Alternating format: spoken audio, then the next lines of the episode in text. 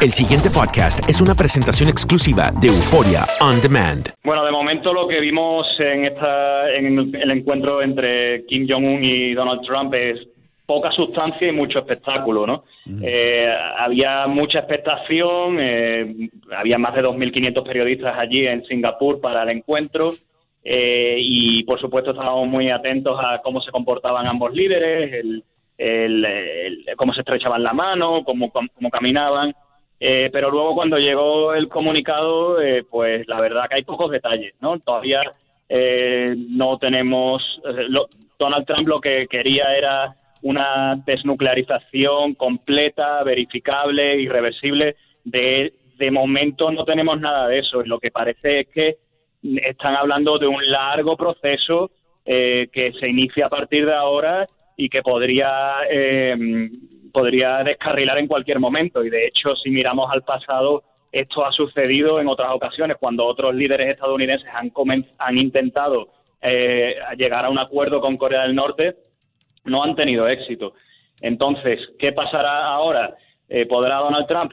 No lo sabemos, nos quedamos con la duda. Lo que tenemos es eso, una cumbre con muchísimo espectáculo, eh, buena para la cobertura televisiva, pero eh, de momento no podemos, Donald Trump no puede cantar victoria, ni, ni como pretenden algunos de sus seguidores que están hablando ya, bueno, pues del premio Nobel, ¿no? Mm. Imagínate. ¿Y por qué crees? Ay, sorry, sorry, eh, Andreina. Adelante, Flaca. Ok. ¿Por qué crees, Fernando, que Kim Jong-un accedió entonces a reunirse con Donald Trump sabiendo pues que era un personaje tan difícil de, llegarle, ¿no? Y estaba, digamos, tan violento en los últimos meses. Bueno, yo creo que ambos tienen un interés en que eh, en esto, en, eh, en el acuerdo, ¿no? de, cara a sus públicos domésticos. Eh, Kim Jong-un, pues lo que busca ah, para su público interno es legitimarse como un hombre de Estado, aparecer en... Eh, y tengan en cuenta que hasta hace unos meses no había salido nunca de su país y en cuestión de meses se ha reunido con varios líderes, entre ellos Donald Trump, y, ha conseguido que Donald Trump se mueva de la Casa Blanca para ir a Singapur a encontrarse con él. O sea, Donald Trump no se mueve tan fácilmente de la Casa Blanca. Entonces está haciendo un reconocimiento y le está tratando como le llamó Mr. Chairman, o sea, Mr. Presidente le llamó. Eh, eh, tengan en cuenta su pelea del fin de semana con el primer ministro de Canadá, con Justin Trudeau, que le llamaba por su primer nombre, por Justin, y a este, a, este déspota norcoreano lo está tratando de una manera muchísimo más eh, reverente. Entonces, yo creo que eso es lo que busca.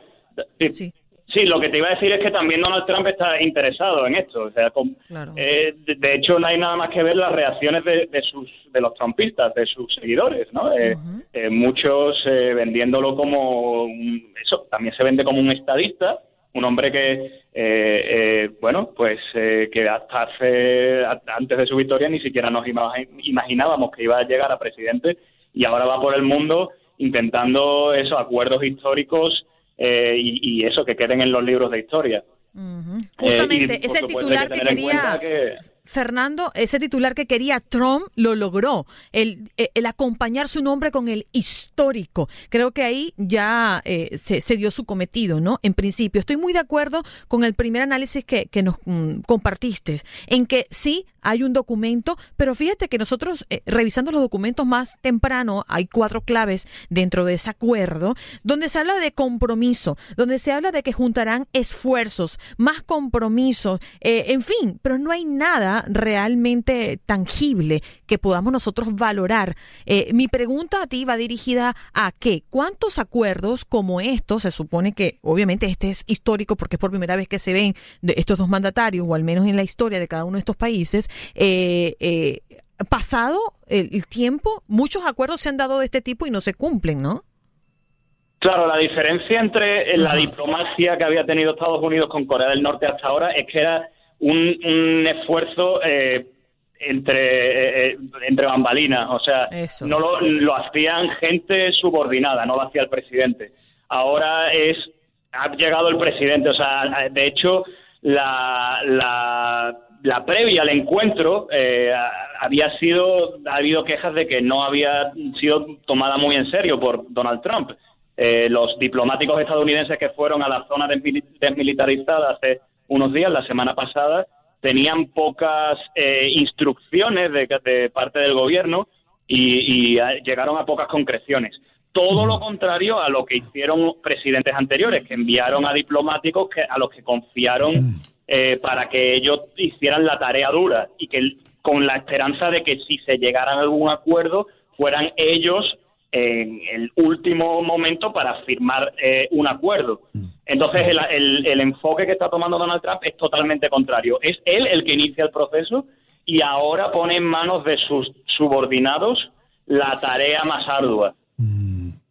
Eh, Fernando, eh, ¿crees tú que eh, de la manera que se educó Kim Jong-un, todos sabemos que estudió en Suiza, tuvo algo que ver con la decisión de reunirse con el líder norteamericano? Es decir, no creció Kim Jong-un de la manera rígida que creció su padre y su abuelo. ¿Crees tú que, que, de cierta manera Kim Jong-un ha sido influenciado por la educación que recibió en Suiza para abrir los brazos a Donald Trump y decir vamos a conversar?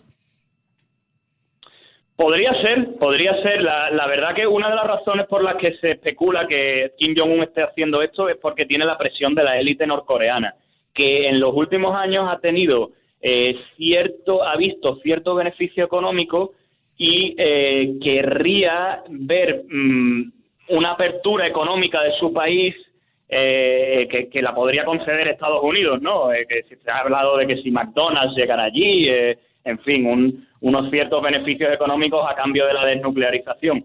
Entonces, eso es uno de los motivos por los que eh, se está hablando que Kim Jong-un está haciendo esto.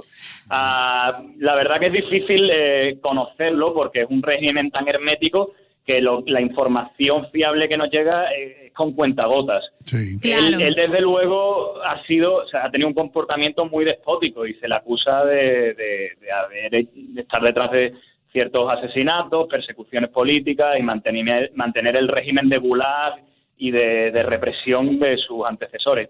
Eh, pero bueno, sí que es verdad que ha tenido algunas cosas llamativas, eh, alguna apertura hacia Occidente, como por ejemplo su amistad con Dennis Rodman, eh, esa, esa educación en Suiza, que quizá podrían ser un factor ¿no? en, este interés de él por, por abrirse. Fernando, ahorita mencionaste algo muy importante. Donald Trump está pidiendo la desnuclearización, un poco este, también la paz entre, entre las dos Coreas. Pero que eh, además de un poco eh, eh, este aspecto comercial, ¿qué otra cosa podría estar ofreciendo Estados Unidos para esta negociación? Porque al fin y al cabo es un, es un negocio.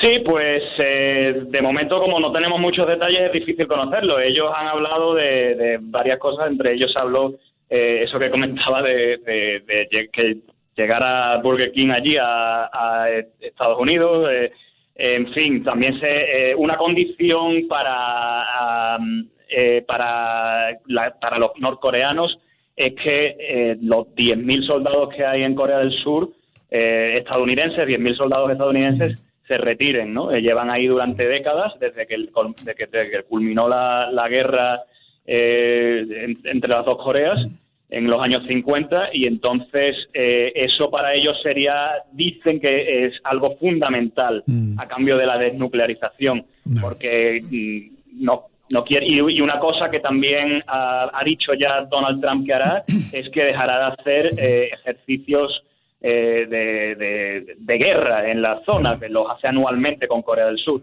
Fernando. Entonces hay dos mm. tipos de incentivos, unos son los económicos y otros son los militares. Fernando, ¿quién tiene más que ganar aquí? Eh, sabemos que Donald Trump y los norteamericanos podemos descansar un poquito más sabiendo que no hay cohetes eh, apuntando a nuestras playas y por el otro lado el dictador de Corea del Norte pues tiene la oportunidad de ser el primero en sacar a su país del hoyo. ¿Quién tiene más que ganar en términos generales? A ver, sin duda ganaría todo el mundo. O sea, es que aquí hasta los críticos de Trump están eh, apoyándole en esta iniciativa. Lo que quieren, lo que quieren estos críticos es ah, poder saber si de verdad este proceso eh, tiene algo de sustancia o si es solamente una foto op. Mm. Es una, una oportunidad de foto, que, que, es lo que algunos están pensando que es. Fernando. Que hay un interés electoral, porque mm. recordemos que tenemos las elecciones que eh, se vienen ya encima en noviembre. Nos tenemos que ir, Fernando, somos esclavos del tiempo, pero tus enlaces, por favor, aquellas personas que te quieren seguir.